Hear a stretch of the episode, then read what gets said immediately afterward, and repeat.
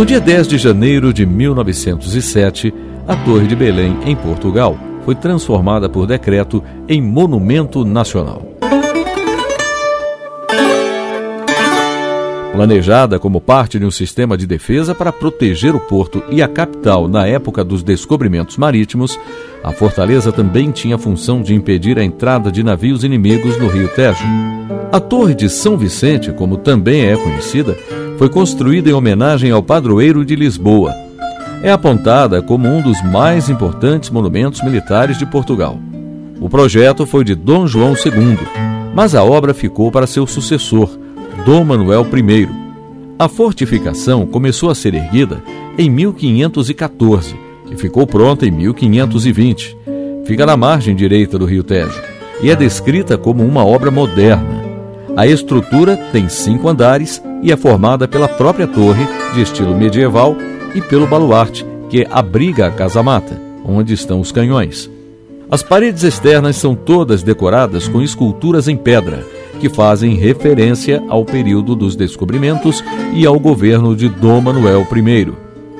Entre as esculturas há um rinoceronte esculpido na base de uma guarita. O que se diz é que teria sido desenhado para lembrar o animal vindo da Índia para Lisboa em 1515 como presente para Dom Manuel I. A torre funcionou como fortaleza até 1580, quando foi tomada pelos espanhóis.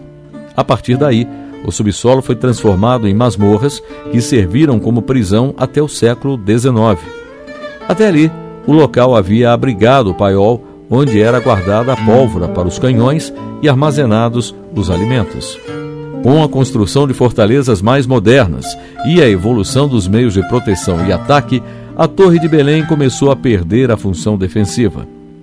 Com o passar dos séculos, passou por muitas reformas e foi usada como registro aduaneiro, posto de sinalização telegráfico e farol.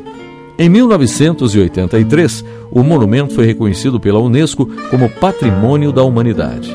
Em 2007, foi eleito como uma das sete maravilhas de Portugal.